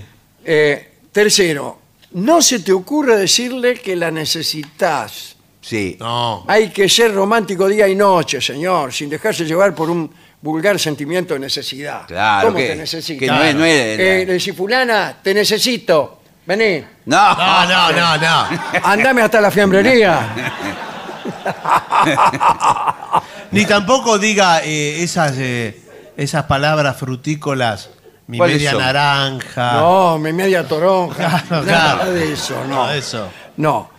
No ensucien el amor con falsas emociones tan pronto. Se enojó el tipo. No, este. no, está bien, está perfecto. Eh, está despechado. Estoy de acuerdo con lo que dice. Bueno, amar significa compartir, no necesitar. Claro. A mí esos tipos que dicen lo que significa amar y lo que no significa, Sí. cada 10 minutos, Sí. eh, me fastidia. Además, después se lo dicen con cualquier cosa, lo que significa Sí. todo. Sí, la Tal amistad. cosa es tal cosa y no tal otra. Sí, sí. Ah, dice uno. Bueno. Después, cuidado con esto, ¿eh? No siga frecuentando tus relaciones pasadas. ¿Por qué? ¿Por Tiene qué no, razón, señor? señor? ¿Qué va a ir a.? Pero yo quedo muy, quedé muy bien con mis ex. No, po- que No vas, te podés. vas todos los Sí, días a tomar café con tu ex. Sí. ¿Y qué es lo Sí. que hablan tanto? ¿Hablan de mí? No, no hablamos de. No ¿Y de hablamos qué vos. hablan? ¿De ustedes? Mi amor, no hablamos de vos. ¿Y de qué es lo que Hola. hablan? Que yo no me puedo enterar. ¿Qué tal? Soy tu ex. Hola, Eh, oh, ¿qué haces vos acá? Sí, yo soy la actual. ¿Cómo andás, Ah, nena? ¿qué ¿Todo tal? bien? me voy Bien. a ir eh, a No, vos comprar no, te vas ahora. a, no, vos no te vas a Yo tengo una relación muy buena con mi actual también. Sí, sí, vos tenés Casi una- tan buena Ah. como con vos. Ah, ella está pareja. Ah, Bueno. Eh, no, acá dice, de nada sirve decir que son novios si se comportan como si no lo fueran. Claro. Muy bien. Bueno, ¿y qué? Muy bien. ¿Y Eso cómo es lo que le dije yo a una novia. Y un ejemplo es estar hablando con los exnovios. No hay excusas. ¿Por qué? Si decidiste Sí. Entablar una relación, es momento de cerrar viejos ciclos. No le hablas más. No, pero no es que no le No habla más. le hablas más o no me ves más. Elegí. Bueno. Elegí. Sí, no, bueno. O él o, o yo. No, bueno, pero eh, O yo- ella. vos sos mi novia, Sí, ¿qué tal? vos sos mi novia y ella es Natalia. No, no es mi ex, es Natalia. Bueno, ¿sabes qué? Y No ahí ves más. Va a ser mi amiga No por la siempre. ves más. El día que yo te deje, también vas a ser mi amiga. No, me- no me ves más, ¿eh? Bien. No dejes los mensajes en visto. ¿Visto? Ah, le clavó el visto. Le clavó el visto, eso es una- la jerga de, de, de los Sí, WhatsApp. de, de WhatsApp. WhatsApp. Bueno, Pero es eh, cierto que, que hay que por lo menos responder, aunque sea con un dibujito. así Claro, está- una rápida de respuesta. Un dedo. eh, Este. No, Sí. señor. El emoji del dedo. eh, Claro, si pulgar. estás muy, muy ocupado, bueno, manda un texto como eh, Después te llamo. déjame de hinchar. No. Veo que hay textos, eh, hay textos preformateados automáticos. Claro, debe estar ese. Que, que dice, disculpa, estoy manejando. O estoy ocupado, te llamo en un rato. Estoy en una reunión con los directivos de la radio, Claro. otro. Eh, no le dediques canciones que muestran el lado enfermo del amor. Claro. Ah, por ahí le dedicas Ah. una canción y justa, justo es una canción que La fulana. Sí, sí. Sí, la fulana. Claro, o sí. peor. No, la fulana está buena. Sí, todavía. No, el otro, qué sé yo, cobrate y dame el vuelto. Sí. Cosas así. Mano a mano. Ya no te quiero. No, no. Sí, bueno. Eh, las canciones románticas sí están permitidas, ¿no? Pero está Every Breath You Take. Cada vez que respiras. Cada vez que, Every que breath you tomas take. una respiración. Sí, claro. Eh, eh, es también una muestra de, de profundo y tierno amor, dice aquí. Bueno, entonces Pero, vamos- hay sin que embargo, eh, Sting declaró que se trata de un tema enfermizo. Ah, bueno, entonces. Chao. Después, en los primeros tres meses no le presentes a tu familia. Me parece una buena medida. Es una buena No, claro. Podés presentar una... fa- Nunca se nos ocurrió esto. Presentar una familia ficticia. Claro, que. Pero que, qué Usted se ejemplar. consigue unos amigos mayores que usted Sí. sí, y le dice que son sus padres. Claro. Y ya los adoctrina para que no lo hagan pasar vergüenza. Claro, y que le dicen cosas que falsas sobre, sobre usted. Por Claro. ejemplo, que. No, pero por ahí son amigos, ya conocen todo. Sí, ustedes, que- son amigos. que est- estuviste así de ganar el premio Nobel. Eh, bueno, sí. No exagere tampoco. Después dice, eh, cuidado, porque presentar a la familia puede impresionar mucho al otro. Y sí, Sí, sí. a cada familia. Eh, no le mientas. ¿Cómo no le mientas? ¿Cómo, No. cómo lleva adelante una relación de amor? No, bueno, No, sí, pues, señor. ¿cómo? ¿A qué se refiere? No, porque si, No tiene que men- Usted tiene que ir con la verdad, siempre con la verdad. No, si no usted sabe. miente, Está loco usted. en algún momento, si la relación sigue y usted mintió, en algún momento se va a descubrir que usted mintió. ¿Qué se va a descubrir? Sí, señor. Sí, señor. Si se descubrieran todas las mentiras, No, pero digo, hay detalles. de- otro gallo nos cantara. Pero nunca pase por acá, dice usted, por ejemplo. Nunca estuve en Monte Grande. Nunca. Eh, dice, si mientes ahora que todo es perfecto, bueno, cuando vengan los problemas de verdad, ¿qué queda, no? Claro. Eh, Sí. dice- Además, eso si- dice la mena. Si usted mintió, se tiene que acordar en qué mintió. Sí. Ese No, es pero el ¿sabe lo trabajo. que conviene hacer? Tener un, ahí escrito. Un cuadernito Un cuadernito con mentiras. de mentiras, con una etiqueta, mentiras. Si tú- cuando se bifurca la mentira, te ponen los- mentiras dos. Claro, mentiras dos. Y pone también eh, una columna, las fechas Claro. y los damnificados. Como de la no había mentira. sido a pescar el- Ah, ¿A ese dónde fin de fue? semana. Todos los lugares falsos donde fue. Claro, claro. Los marca en un mapa. Fuiste a Hoy con- fui Sí. eh, al centro y pone un ojo guiñándose. no le digas en los primeros tres meses Sí. que es el amor de tu vida. ¿Y qué le digo? No le dice te amo, no le dice que es el amor de tu Bueno, entonces vida. La mina va a creer que, que le quiero vender algo. No, Hay le dice una cosa- che. ¿Eh? Che, le Che, dice. le dice. Hay una cosa que es muy sencilla. Me gustas. Chao. Me gustas. Por más intenso Bueno. que sea el amor, a los tres meses no puedes decir de manera certera que es el amor de tu vida. Claro. No. A los tres meses, un día, usted llega y dice, me gustas. Chao. Ya no me gusta. Y mm, en pocas palabras, mm, chao. Después no extorsiones. Claro. Eh, por No. ejemplo, si bueno, si vas a esa fiesta, no me ves más. Claro, Claro. no. Es la fiesta de, de mi mejor amigo, Aldito. Sí, al ¿Sabes? ¿Vos andá? Sí. No me ves más. No, bueno, pero festeja. Festeja que se compró la mesa Metegol. Que ahorró todo el año para comprarse la mesa Metegol. Pensá si lo preferís a él, Sí. etcétera. No, bueno, pero es un rato. Aldito yo lo conozco desde los nueve años. Bueno, eh, cuando vuelvas vas a ver lo, lo que te vas a Sí, sí, encontrar.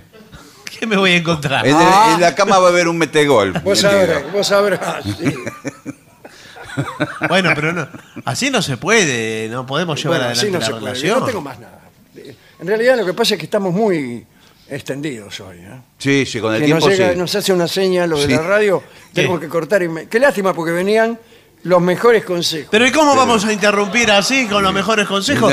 Hay Es gente. así, nosotros. Estamos dando un usted es servicio. solfa, bueno, yo soy más solfa que No, usted. bueno, no, no, a mí no sé. me dan una orden de la superioridad de la radio Sí. y yo me prosterno y empiezo a decir. No, bueno. Sí, señor Fulano, sí, señor A Mengano". mí que me la venga a dar el director la orden, Sí. señor. No, no emisarios, cualquiera que viene Sí, gente. sí. Correo sin estampil, digamos. Claro, me dice, vengo de parte del director. Igualmente eh, es muy es un buen momento para escuchar música. Permiso. Bueno, muy bien. Pausa.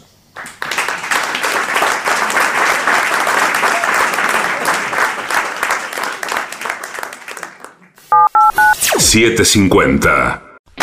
Millones de ladrillos se transforman en viviendas. Toneladas de hormigón se transforman en mejores rutas. Miles de cañerías se transforman en agua potable. Cientos de máquinas se transforman en obras que mejoran nuestros ríos. Renace la provincia con obras que transforman. Gobierno de la provincia de Buenos Aires. 750.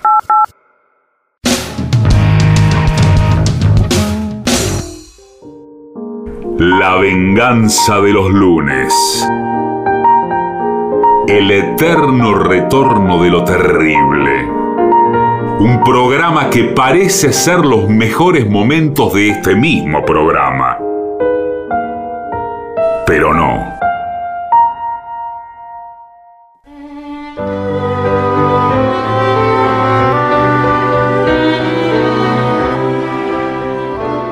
Señoras, señores, este es el mejor momento para dar comienzo al siguiente segmento. Nahuel, sacate esa costumbre de porquería. Nuestra habitual sección dedicada a examinar nuestros malos hábitos.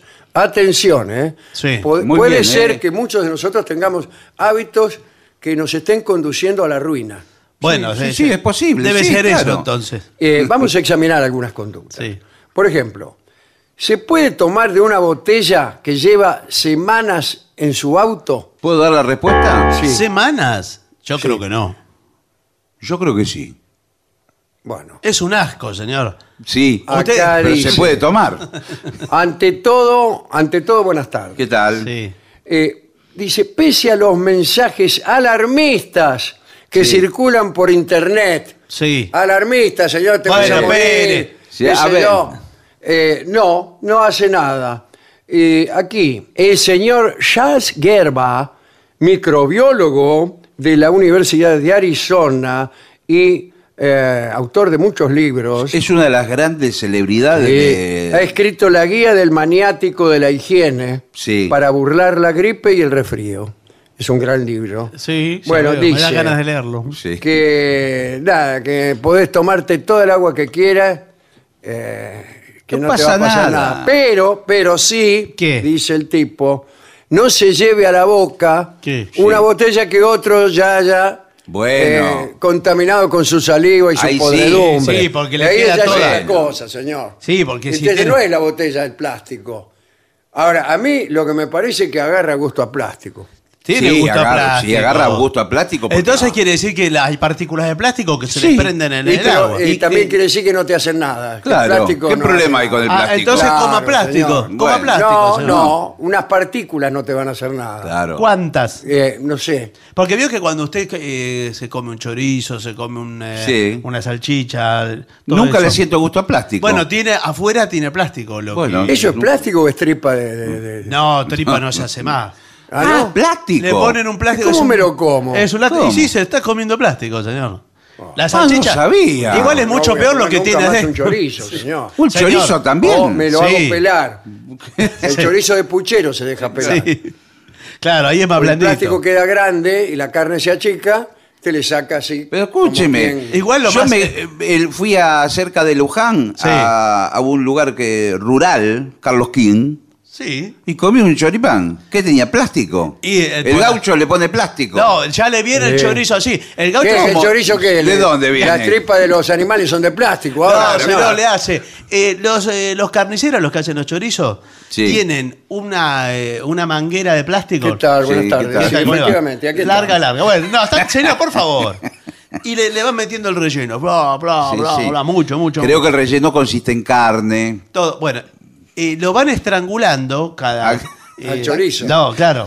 Eh, esa manguera. a intervalos regulares A intervalos lo regulares. estrangulan y lo atan con un Con un Piolín. piolín. piolín. Sí. Los chorizos que hago yo no tienen piel ni relleno, pero el piolín está bueno, especial para yo yo. Y bueno, sí.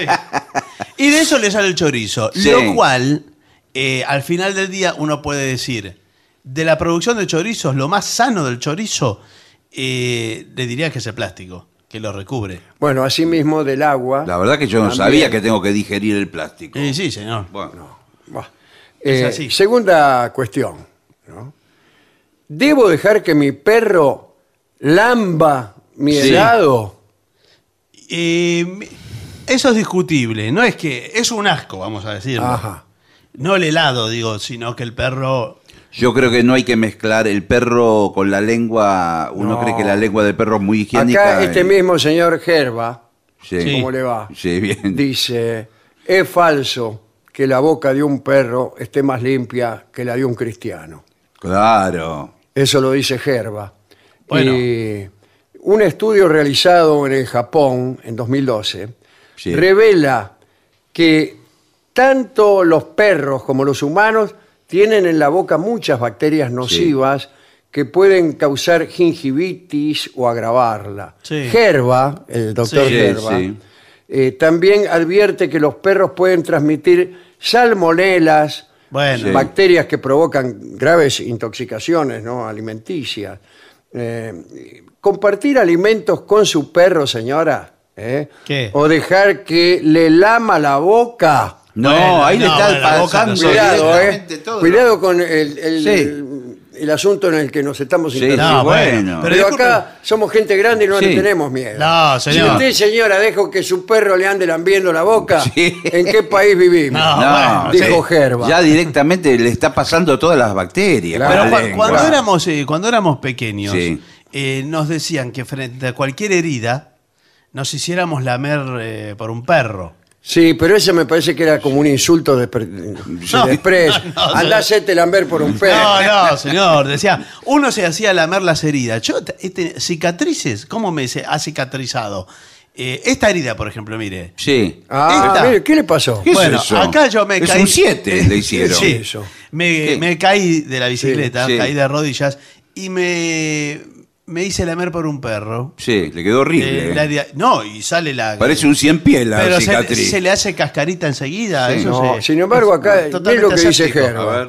Gerba dice, si a su perro, discúlpeme, voy a ser fuerte, Sí, sí, ¿eh? sí. No, no. le gusta olfatear Sí. o lamber inmundicias ¿Qué? cuando usted lo saca a pasear, Sí. eh, quién sabe qué sustancias, microbios y podredumbre pueda transmitir. Claro. Bueno, y pero- dice Gerba eh, rompiéndose la camisa. Sí.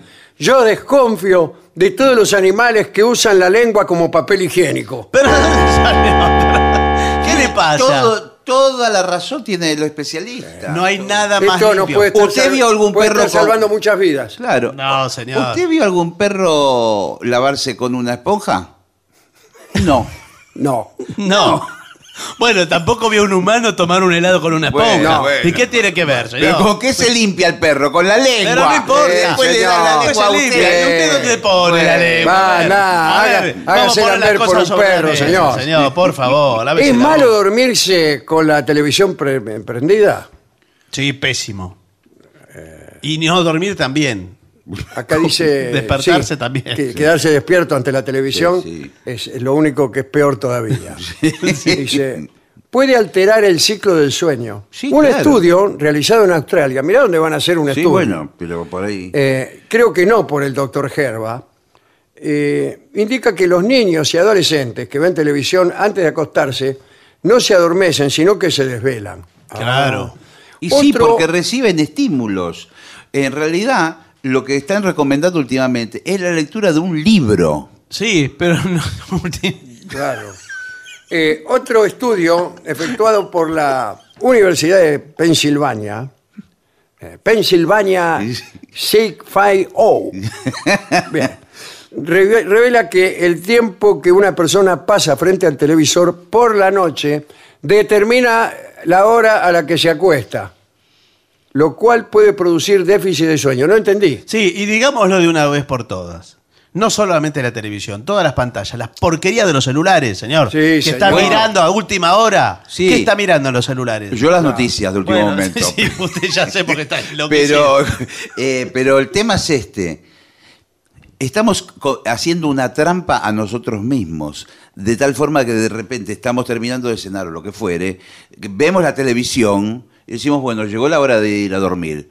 Y llevamos el adminículo No. o tenemos otra televisión No Claro. puede ser. y seguimos viendo la siguen, televisión. siguen cautivos de una Claro. televisión eterna. señor. Bueno, hay que desenchufar todo, sacar todo Sí. del cuarto. Acá hay unos tipos de la Universidad Estatal de Ohio Sí. que observaron signos de depresión en hámster expuestos de noche a una luz parecida a la de un televisor. Eh, bueno, bueno, sí, no es sí, lo sí. mismo, señor. Sí. La depresión de un hámster Se dio no es cuenta. lo mismo que la, Lo va a comparar. la, la depresión de Montgomery Cliff. Sí, sí. porque En Hay ambi- gente que ambiciones que matan. Aparte no era ni siquiera una televisión, el hamster se dio cuenta. que Claro, era bueno, pero estaba deprimido. Claro, bueno. Los atiende Rolón a los hámster deprimidos Sí, sí. también.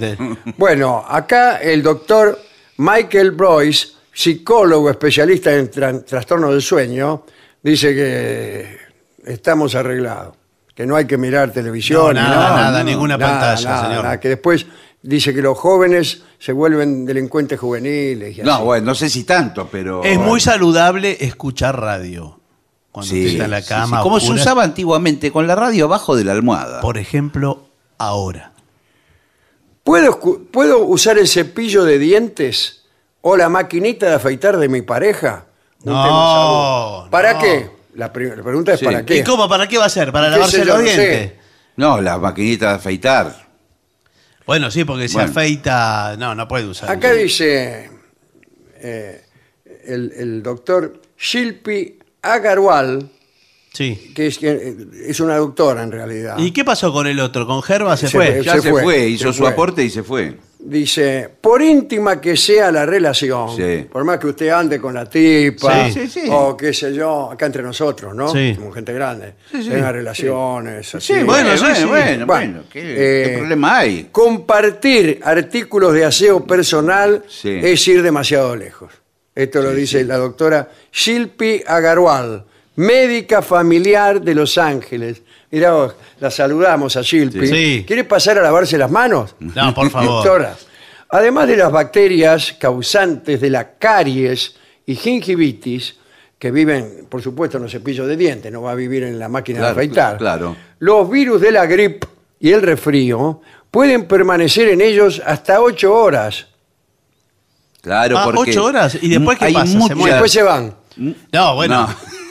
Muchas enfermedades eh, a través de la saliva y, el, y el cepillo de dientes está en contacto con Pero saliva. discúlpeme, porque acá hay que hablar eh, por las cosas por su nombre, llamar a las cosas por su nombre. Bueno, bueno. El cepillo de dientes, Sí. que usted, eh, ¿usted cree que lo peor a lo que está expuesto un cepillo de dientes son los dientes de la persona? No, anda No. por ahí tiñe los zapatos la tele. No, no por eso, señor. ¿Dónde lo tiene usted ahora? Ahora mismo. ¿Dónde está su cepillo ¿Dónde de está dientes? su cepillo de dientes? Dígamelo, Ahí ¿dónde en está? un vaso en ¿Usted el sabe baño. dónde está su cepillo No. de dientes? Ah, Y bueno, ¿Quién se lo está usando? A lo mejor. Ese A lo baño- mejor su mujer anda con otro. bueno, no Sí, sé. y el tipo viene y va al baño y dice: eh, Me voy a limpiar los dientes con el cepillo del tipo. Sí, No, si tiene Eso- suerte. Y si tiene suerte. Porque el amante. No, vio no, no, vio no, cómo no. son de Sí, rencorosos sí, los rencoroso. amantes. Ahora va a ver con quién se está metiendo este A mí me parece que eso es un abuso. Y bueno, De- sí, de claro que sí. Claro Un que sí. Un de abuso de confianza. de- Claro. Pero mismo, usted lo tiene en el lugar más contaminado de una casa. El cepillo de dientes tendrá que guardarse en una caja de seguridad. En un Se estuche. guarda en el baño, que en es un un. estuche aséptico. Hay Claro. algo así. En el baño, el lugar más contaminado, está lleno, flotan las bacterias, todo. Sí. Y eso todo el tiempo cae al cepillo. Sobre Ah. las bacterias. Sí, Bien. todo eso está en su cepillo. Y usted alegremente a la mañana se levanta y se refriega por no la boca. Se refriega por la boca. bueno, Todas ey, las ey, bacterias, ey, los virus, la porquería. no se muere de milagro, además de que su mujer tiene un termínela. amante. El peligro, pasamos a otro Sí. punto, que son las maquinitas de afeitar. Son los est- estafilococos. Sí. No le digo. Ah, sí, sí. Que están en los pelos. Se propagan por contacto con la piel y causan infecciones. ¿eh? Esta, esta doctora sigue diciendo, esto puede producir infecciones, forúnculos, discúlpeme Sí, que se lo diga sí. así, con esta crudeza. Eh, algunos estafilococos son resistentes a los antibióticos y no te los sacas más. Si los dos, atención, eh, lo que voy a decir, Sí. si los dos usan la misma maquinita, es más probable que la hoja se melle, de modo que aumente la propensión a cortaduras, irritaciones, Sí, sí. enfermedades bacterianas, una porquería. Sí, sí, la bueno. vida se hace una tragedia. Y bueno, por eso cada uno con su propia hoja de afeitar, como corresponde. ¿Está bien manejar en chancletas? Pésimo. Pésimo. Además está prohibido. Malísimo. Está prohibido. A ver, explíqueme, doctor. Tenemos al, eh, al director de tránsito, John Langan, ex policía y experto en seguridad vial. Ah, qué bien. Sí. ¿eh? ¿Qué Eh, tal? ¿qué Buenas dice? noches. Eh, trabajó en varios Manejar rubros. es el acto más peligroso que la persona eh, común realiza en su vida. Y, se- y se va. Sí, Sí. es mucho más, eh, más eh, peligroso que andar en ala delta. por Y puedo ejemplo. decir algo. En un vehículo, el peligro no es solamente el que maneja. Hay gente afuera. Muy sabias palabras las que acaba de decir, porque, y sobre todo si usted está Hay en hojotas, terceros. si, si usted está en hojotas, Sí. eh, se engancha eh, la hojota Sí, en claro. el pedal, Si hay mil accidentes que pueden suceder. Y no puede Que lo pueden desprenderse. precipitar a 120 kilómetros por hora contra O- la vidriera sí, del sí, truco y sí, o 130, lo que quiera. Acá dice, aparece otro señor que es William Van Tassel, director de programas de enseñanza de la conducción eh, en Estados Unidos. Muy bien. Enseña a manejar. Sí. Y dijo, es mejor conducir descalzo que con chancletas. Sí, por supuesto. No, bueno. Es, es- es muy sentencioso. Sí. No, bueno, sí. Eh, No, pero es cierto, por lo menos. el doctor Van Tassel. No, eh, la chancleta con esa goma que está suelta ahí todo el tiempo se rían todos los pedales. En los Estados Unidos el 90% de los accidentes automovilísticos Sí. provienen por manejar en chancletas. Ah, bueno, no sabía. Bueno, no sé tanto, no me parece Bueno. un poco exagerada la cifra. Y tengo entendido que también es muy peligroso, atención mujeres, el zapato de taco aguja. ¿Por qué mujeres? Usted está discriminándome a mí que puedo usar también taco aguja. Bueno, igualmente Señor. peligroso es que los use usted. Eh, bueno, sí, claro, Es señor. peligroso también. Eh, Usted es peligroso para la sociedad. Bueno. cambiando el ángulo, ¿por qué debo dejar la tostadora desenchufada cuando no la uso? ¿Y por qué la va a dejar enchufada? Bueno, no, eh, usted me está dando vuelta No, bueno, está la bien. pregunta. No, porque eh, si está enchufada, usted mete la mano en la tostadora No. Y arranca Vio la que- tostadora. Y se la tuesta. y se la tuesta. Y le saca la mano para arriba cuando está lista. no, y todos los electrodos, todo, porque eso es todo electricidad. Eso es toda una resistencia que se pone incandescente al rojo vivo. Claro. Eh, ¿Y Se puede sabe prender qué fuego. pasa? Agarran fuego las migas que hay adentro. Migas que vienen del año Sí. Sí, 60. Las tostadas aquellas. Eh, y agarran Sí, fuego. sí, sí, por- Usted está durmiendo, ponele. Pero Claro. la deja enchufada la tostadora por si acaso. sí, Si por acaso bueno. se levanta, ya la tiene calientita. Bueno, Bueno. sí, señor. Y, y incendio. Y- y bueno, Sí, pues sí. Eh, Estados Unidos. ¿Qué? incendios. Bueno, No- sí. ¿90%? ¿Qué? Tostadoras. No, bueno, ves, todo le da 90% a la. Hay también un tema que es, muchas veces uno deja la- las cortinas de la ventana, eh, se mueven con el viento, con el aire, y se mete adentro de la Realmente, rendija de, sí, de la y usted a tostadora. la mañana Ah, bueno. se las come. Eh, un estudio de la Asociación Nacional de Protección contra Incendios de los Estados Unidos eh, reveló que de 3.600 incendios de tostadoras y hornos eléctricos, eh, un 11% se inició por dejarlos encendidos o por encenderlos accidentalmente. Claro. Las migas, aquí están las migas, acumuladas en el interior de su aparato por falta de limpieza. Ahí está, la Bueno. es el asunto. Bueno, sí, no, no solo eso. Bueno, eh, y todo esto. Lorraine Carly, vicepresidenta de Comunicación y Defensa de no sé dónde, dice, los principales fabricantes de tostadoras recomiendan desenchufarlas. Sí, sí, sí, claro, claro. Y varios aparatos yo recomendaría desenchufar. ¿Qué otro? Y por ejemplo, una estufa. Pero la estufa, eh, la eléctrica, dice Sí, usted. la eléctrica. Y sí, Otra eso pregunta. le consume Sí. mucho. ¿Se puede comer el hielito del congelador de la heladera? Mm, ¿O es venenoso? según hace Dicen que es cuánto venenoso. tiempo está. A mí me dijeron que si vos le rompes pedacito de hielo y te, te lo a- Sí. al Sí. whisky, No, es- es- tiene sabor amargo eh, eso. tiene un sabor amargo Sí, sí. y como proviene de no sé qué gas venenoso, Claro. te morís como un escuerzo. No, bueno, no sé, señor, porque veo que a veces hacen los eh, los que hacen los cócteles y todos estos Sí, los sí, tragos. los bartenders. Los bartenders Sí. eh, meten el vaso así, lo, lo pasan Sí, no, raspando. no, sí, pero bueno. hielo, hielo, hielo, Y hielo eso. picado, no es el- lo- la No, crosta de no, la... no de es eso que se hace al- alrededor del Alrededor. congelador, no. No, no. Eso es veneno, señor. Sí, sí. Y no hay que dejar que los chicos eh, abran la heladera y lamban. No porque No, le- bueno. el efecto de hielo seco puede hacer que se adhiera a la lengua. ¿eh? Eh, eh, sí, efectivamente, el niño Ah. se queda con la lengua pegada Sí. al congelador de la heladera y usted tiene que llamar o bien al Sí, médico o bien al técnico de refrigeración. No, bueno, no médico. importa, señores. Si es una emergencia. sí, O a los dos. A los A los bomberos. dos, que llega, llega. Lo- eh, como primera medida, lo que recomiendo es que desenchufe la heladera. Desde Sí, luego. Sí, no, vas claro, a, claro. eh, no vas a dejar la heladera No, andando.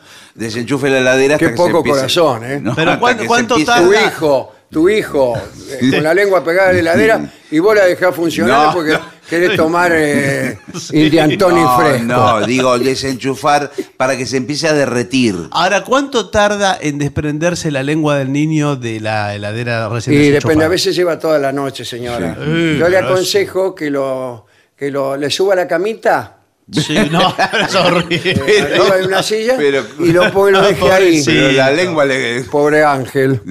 Eh, sí, pues, pero ¿cómo lo va a dejar así toda la noche pegado con la Sí. lengüita? Y si no le echa una pava de agua, pero Sí. eh, tenga cuidado que Sí. no esté muy caliente. No, Claro, es una pava locura le echa al tipo. También. Bueno, y si no, no puede eh, romper el hielo y que por lo menos quede la- el hielo pegado a la lengua. No, Y porque lo eso saca está- de la heladera. Por lo saca de la heladera. Claro, otra cosa es llamar a un tipo directamente y cortar Sí. con un soplete. No, el, el pedazo de heladera. Si Pero el chico qué- no está pegado a la heladera, sino ¿Qué? un Si con el pedazo de freezer se va a lleva a la dormir. cama con el freezer en la boca. No, No, es horrible eso, por favor, señor. Y además sabe cómo le queda la lengua después de eso. Sí, eh. Sí, muy hinchada, queda muy Y hinchada. sí, la lengua se Lo que nunca hay que hacer es pegar un tirón. No, no. Porque puede quedar la lengua pegada en el... Sí, Queda la, lengua en el congelador, queda ahí como un Sí. triste recuerdo de una noche trágica, ¿no? Eh, otra cosa, es muy peligroso, dice acá, o pregunto, Sí. ¿no? Eh, tomar agua directamente de los sifones. Sí, Sí, bueno. Por la presión, dice usted. No, no No, solo por la por- presión, sino por el gas que empieza a tragar. Ah, Hay gente, claro. Eh, hay gente, por ejemplo, Sí, sí. que el sifonero le deja al vecino en las casas del Claro. departamento los sifones al lado de la puerta. Sí. Y los tipos pasan Sí, eh, por hacer una gracia. Meten la boca Le en meten el- la boca y le toman. en el le pico. toman un poco. No, no. Pero ojo que entra todo el gas también. Eh, ¿eh? ahora están vendiendo unos... Hay unos sifones australianos Sí. que, que salen muy fuerte. Ah, mucha Sí. presión. Y vos, tres segundos que apretás Sí. y te, te puede reventar eh, el estómago. Pero ¿cómo puede ser? ¿Cómo? Y porque se recarga de que, que explota, señor. Pero bueno, sí, pero tanta ¿Por qué no se velocidad. mete una manguera de esa para inflar camiones? No, pero no me voy a meter A ver, nada, tres señor. segundos, cuenta hasta tres, cuando llega a tres, explota, señor. Sí, bueno, no lo sé. Usted trajo esa Le digo que no solo son los australianos, los de acá también, eh, los sifones Sí. tienen una carga de gas al principio que es descomunal, sobresale del vaso Sí, y a, y a la mitad del, del, del sifón ya no tiene más Ya gas. no tenés nada, claro. Y otra cosa es que, bueno, eh, esto prácticamente es un robo, ¿no? ¿Qué cosa? Porque- y el vecino que se levanta temprano. Eso Sí, es un robo. es un Para robo. tomarle la soda al otro. Por más que sea un vecino, Sí, por es más un que sea un robo. vecino. Y yo, yo lo sorprendí una vez. A uno Sí. me levanté, abrí la puerta de golpe y estaba el de al lado en cuatro patas. Sí, Este, al sifón me miró así desde abajo. sí. Tomando del sifón. Sí, sí. ¿Y, ¿y usted qué le dijo? Eh, el tipo, no, no, dice, discúlpeme, estoy buscando una moneda. ¿Pero qué Sí. buscando de moneda? Mentira, Sí. le dije. Mentira, le dije. Y me sí, está claro. tomando la soda. Yo, no crea que no te estoy vigilando. Hace meses que me falta soda. Y Yo mucho- llevo el sifón a casa y le doy dos, tres cosas y ya no hay más soda. ¿Qué Bueno, sé? Claro. Bueno, sí. Tanto le tomaba y todas muchas veces, sí, y tenga cuidado si pide el diario y esas cosas porque le puede llegar Ya a me lo lee también. Sí, bueno. Bueno, y además eh, es muy contaminante tomar sifón. Sí, pues si mete la boca ahí en el Muy- pico. Pero mire, el tipo me mete la boca ahí, después yo voy y tomo. Sí, sí. Yo le dije, no es tanto que me importe que usted me tome la Claro, claro. señor. Le digo que usted anda a saber qué podredumbre ten- tiene. Y, y a mí también me gusta tomar Sí, del pico. Ah, bueno, pero- Quizás no solo él, sino también el perro que él tiene. El le- perro también, el mismo perro, sabe. el, del perro del señor. Sí, sí. No, que, que señor. anda por la calle lamiendo inmundicia, No. viene y me lambe la soda. La soda también el perro. Claro, Por que yo- favor. Yo, trabajo para ustedes. No, pero no, Le estoy señor, no comprando le la diga. soda gratis, encima me contagio la salmonela. Pero por favor, a mí, yo no, no compro soda, me parece una cosa totalmente. Claro, ya sé que no la compra. Claro, se la poco- toma, se toma la mía, No, señor. señor. Es de poco nivel para mí. Yo soy otro tipo de persona, señor. Sí. No voy a andar comprando. Sí, sí, mire, mire No esta a- foto que le saqué en cuatro patas. Por Bueno. favor. Eh, ¿qué, ¿Alguna otra duda? Eh, no, vemos algunos malos hábitos y. Lo que me quedo que mucho más tranquilo porque yo me olvido las botellas de, de- de bebidas en el auto muchos días y le da el sol. Me quedo tranquilo con que no hay Claro, ningún peligro. lo que ¿eh? usted tiene que asegurarse es de que esas botellas tengan agua. Porque Claro. mire si su señora o su Sí, amante, sí. yo no sé cómo es su vida. Señora. No sé ni me interesa. Bueno, bueno. No sé No, ni no, me interesa. está bien, no, no, no, no le Pero preguntamos. por ahí, guarda Qué ponerle- rápido contestó usted. Guarda ponerle la lavandina. La lavandina en, en botellas de agua mineral. Claro. Oh, no, y se pero toma no. la Y lavandina. usted llega del trabajo o quizá del club, Sí. O- Del trabajo. del trabajo. Del trabajo. Bueno, más a mi favor. Eh, se toma el agua, mejor dicho, se toma la lavandina Sí, pero creyendo que toma agua y no se da cuenta y se empieza a Pero- blanquear, empieza a blanquear, a, a llorar blanco. Claro. Sí. Y con el olor clásico Con del el olor llanto. a cloro, sí, sí. Pero es que no Y se llevo mueve, lavandina eh, en el auto. La lavandina. Bueno, pero por ahí No otra llevo, persona, otro que toma del pico, vio Sí. que eh, hay algunos eh, rouge, lápiz labiales, Sí. Sí. que están hechos a base de eh, grasa animal. ¿En serio? De chancho, por ejemplo. Oh, ¡Qué rico! No, bueno, usted no lo... ¿Grasa de qué? ¿De chancho? De chancho. puede- o- Usted no lo sabe, eh, quizás eh, su novia, o su amante o quien fuere, no importa. sí, sí, sí. Eh, no Pero lo yo sabe. tengo derecho, ustedes No, también. No, No, bueno, sí, bueno. señor. No cuando ustedes hablaban de sus No, yo no amantes, digo nada. su amante que se afeitaba con, la, con No, el bueno, cepillo de dientes, sí, no sé señor. qué hacía. No, no, no, está yo bien. no dije nada, no hice ningún Bueno, comentario. No, por supuesto, yo tampoco estoy haciendo un y ni comentario. tampoco con la, No, la- bueno, bueno. la mujer del señor que se acostaba con un señor que después le usaba el, el cepillo de dientes. No digo por nada, pero favor. por ejemplo, bueno, una dama toma del pico de la Pero botella. qué raro que se pasen grasa de chancho en No, la pero boca. espere lo que le voy a, decir. Toma. Vio que tiene eh, un aroma a frutillas, tiene Sí. aromatizante. el- La grasa de chancho no tiene. No, el, señor. el lápiz labial. Sí. Ahora, pasado el tiempo, pasan siete semanas, queda solo la grasa del chancho. Claro. Pero qué feo. En el co- y, Por y huele a eso, señor. Usted agarra la botella y dice, acá no hubo un chancho.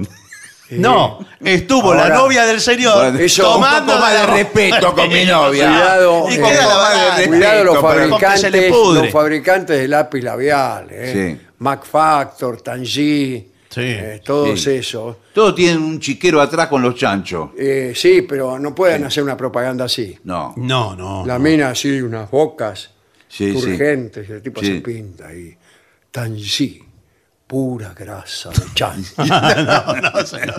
Claro, eso lo oculta la industria Claro, cosmética. claro. Pero todo el tiempo, no sé, y los jabones también. Nos Pero estamos entonces, refregando al- grasa de chancho. Pero entonces, por la boca, por el atención, cuerpo. Los porque son veganos, por ejemplo, no tienen que usar esto. No, no se pintan. El lápiz de No. labios. No. Claro, el vegano se pasa cuidándose Sí, todo el día claro. y a la noche se pinta los labios y dice, ay, soy vegano, soy vegano, sin saber Sí. que lleva en- entre los dientes medio kilo de grasa chancho.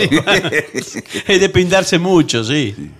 No, hay, por supuesto, lápiz labiales veganos o con... Eh, con ¿Qué- ¿Con qué lo hacen? Hecho con aloe vera, se puede Ah, hacer. con todas claro, Eh, o sí. maní. Leche de jazmín. maní, sí, sí. Pero cuidado que el maní a muchas personas les da alergia. Sí. bueno, Sí, pero. sí. Y además se pinta el- los labios con maní y queda peor que el tipo, eh, Por favor. el que le había agarrado no sé qué hace un rato. Y el lápiz labial de maní. Bueno, digo, poco, no, porque sí, digo, porque la maní tiene aceite. ¿Qué hace? todo. Garrapiñada. Muy duro. Bueno, eh, muchas gracias a los profesionales que han Creo que quedaron aquí. todas las No, dudas. impecable. Al doctor Gerba. Sí. Sí. ¿Gerba era el apellido o es un Sí. apodo? Ese eh, llama- no, eh, Gerba. Sí. Sí. Es así el doctor. Bueno, sí. No, porque Francisco se llama. Sí, sí, sí, claro. Yo me pediría so- un turno solamente para poder pedirlo.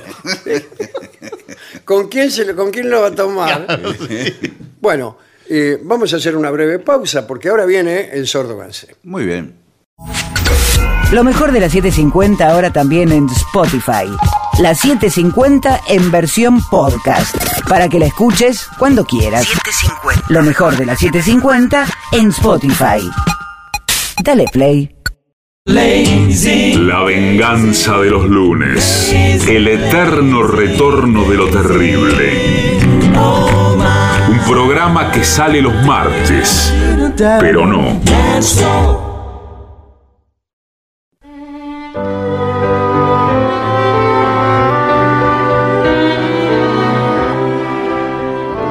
Y ya llega al auditorio Caras y Caretas de la ciudad de Buenos Aires nuestro querido y nunca bien ponderado maestro, el sordo Arnaldo Ganser. Acompañan noche a nuestro querido maestro, los integrantes del trío sin nombre, Manuel Moreira.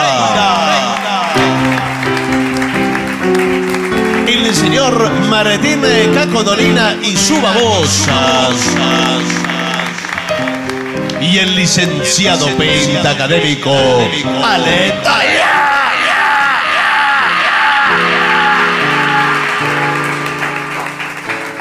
Maestro, aquí le piden Tell Me Why. Ah, los Beatles. De los Beatles. Vamos. ¿Estamos? ¿Rapidita? Sí. Un, dos, tres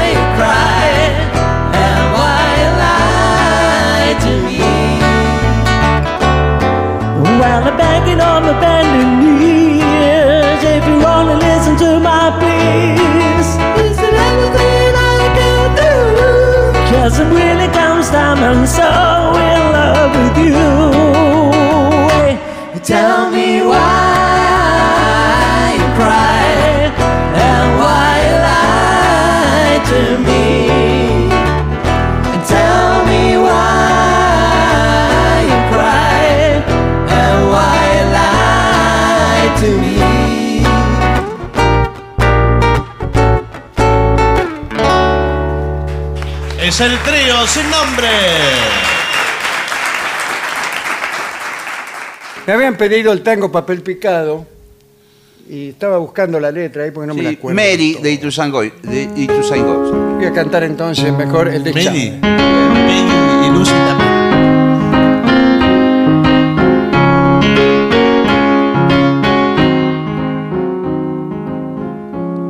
ni orza de la metedura de abacarados antojos que al escracharme en tus ojos sentí la noble dulzura. Yo que esquivé la pavura de un posible metejón tuve la buena intención de querer con sentimiento pero te di manchamiento que no tenés corazón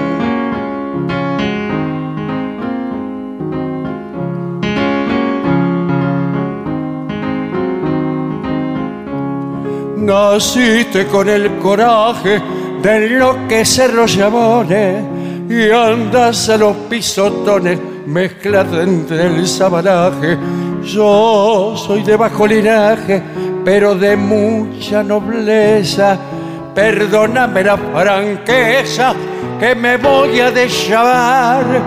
Casi me hace patinar tu pinta de vampiresa.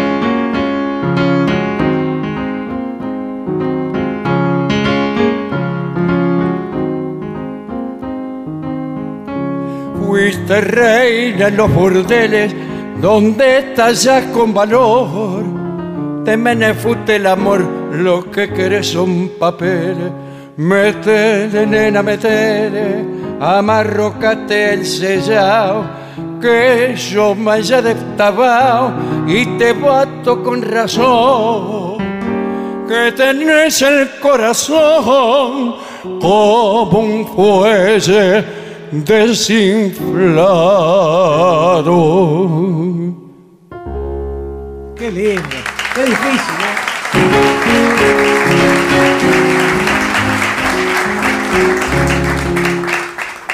Muy bien, maestro. Para Mauro y Mauricio, Every Day. Muy bien. Eh, Vincent, en un momento de esta canción voy a silbar. ¿Cómo ¿Tiene algo no te más para decir? Para que no te meta. ¿Qué querés que haga? Dice Vamos. Un, dos, tres y.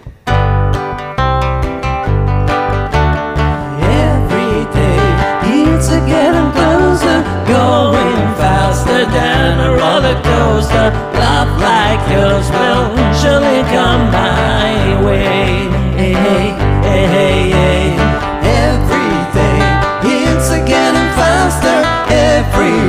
Says go ahead and ask her.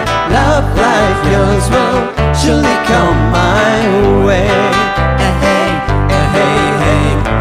Every day seems a little longer every way. Love's a little stronger, come what may.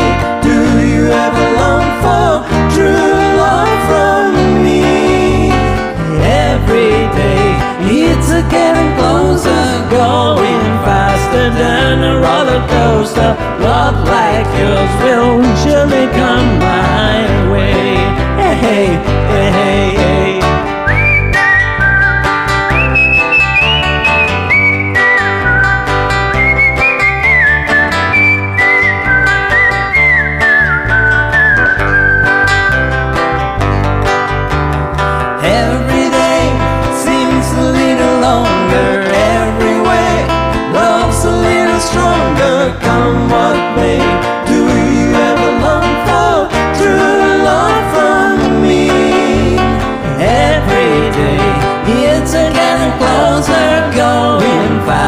than a roller coaster. Love like yours will surely come my way. Hey, hey, hey, hey. Love like yours will surely come my way.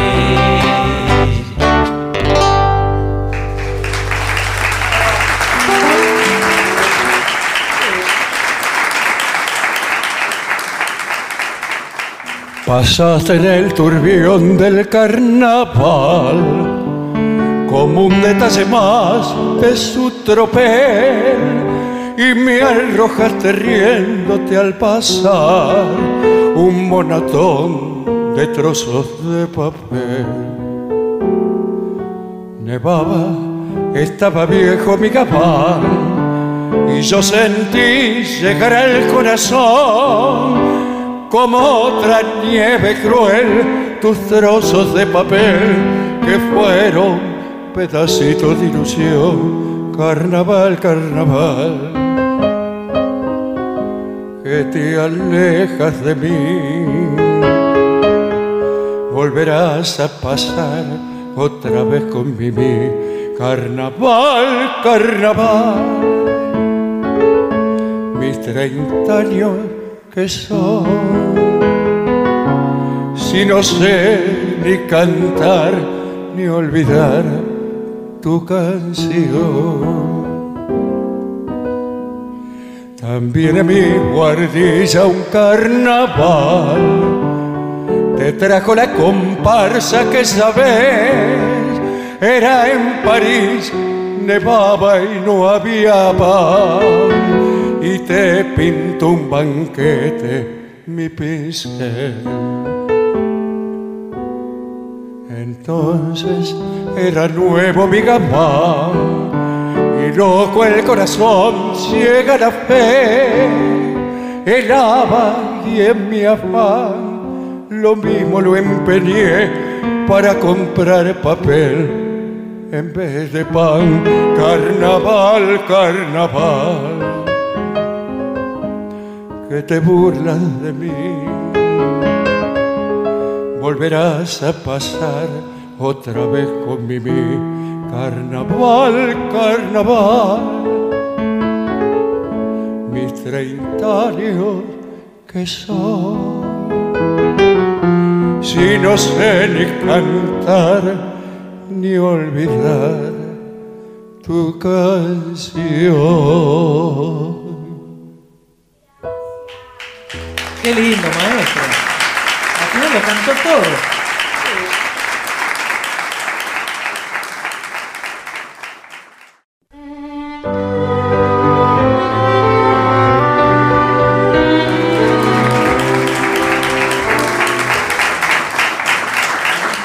Acá pregunta si vino el indio Solari. ¿Vino?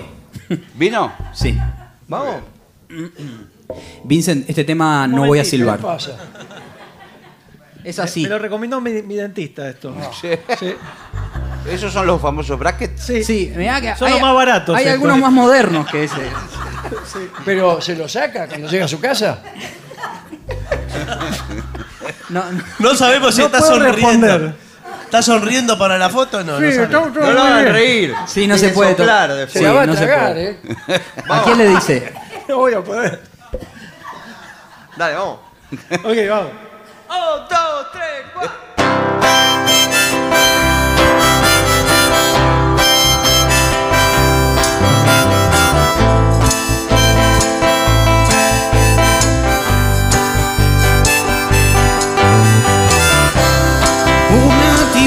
Rapaz, como te gusta vos, esa tipa vino a consolarte. Un poco de amor francés no muerde, su lengua no, no es sincera, pero te gusta oírla.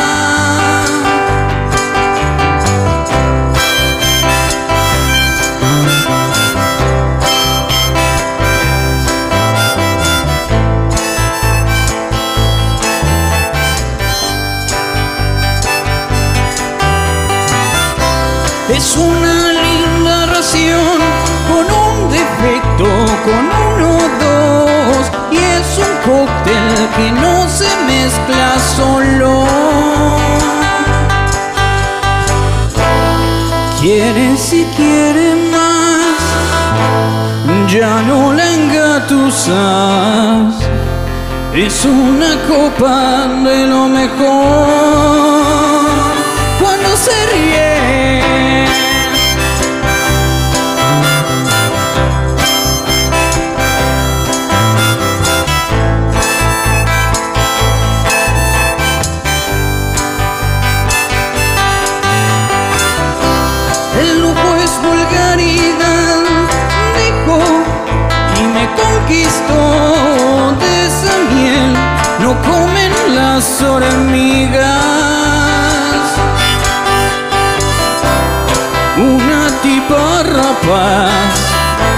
De cómo te gusta vos.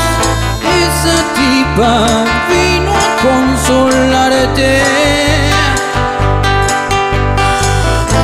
Le quiere si quiere más, ya no la engatusas.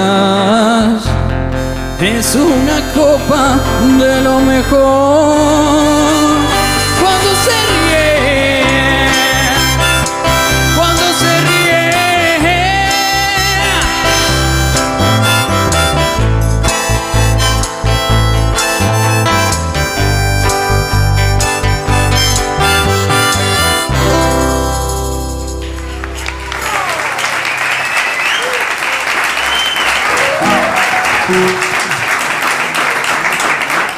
Y llega a este escenario la dorada trompeta de Gillespie. ¿Qué tocamos? ¿Hacemos el último café? Bueno, Vamos. en dos. Vincent, voy a tocar la trompeta ahora.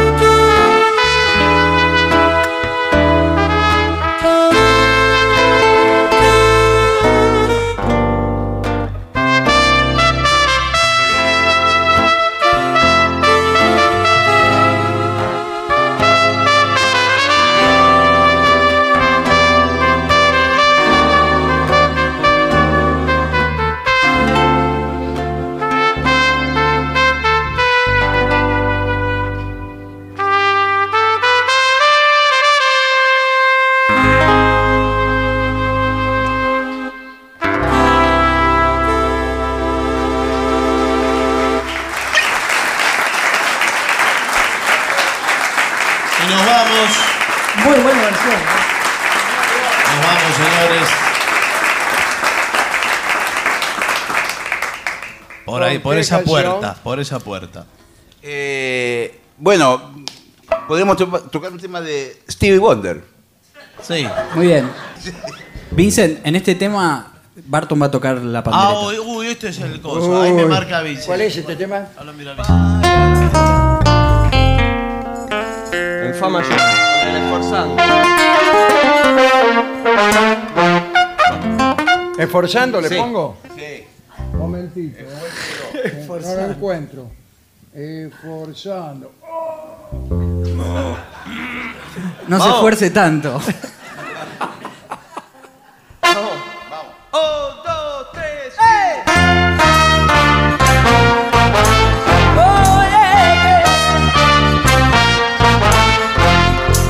Like a fool, I'm gonna stay too long. Now I'm wondering if the love's still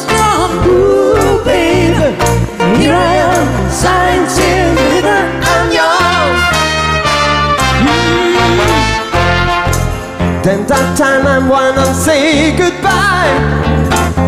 And I'm back and I'm ashamed to cry.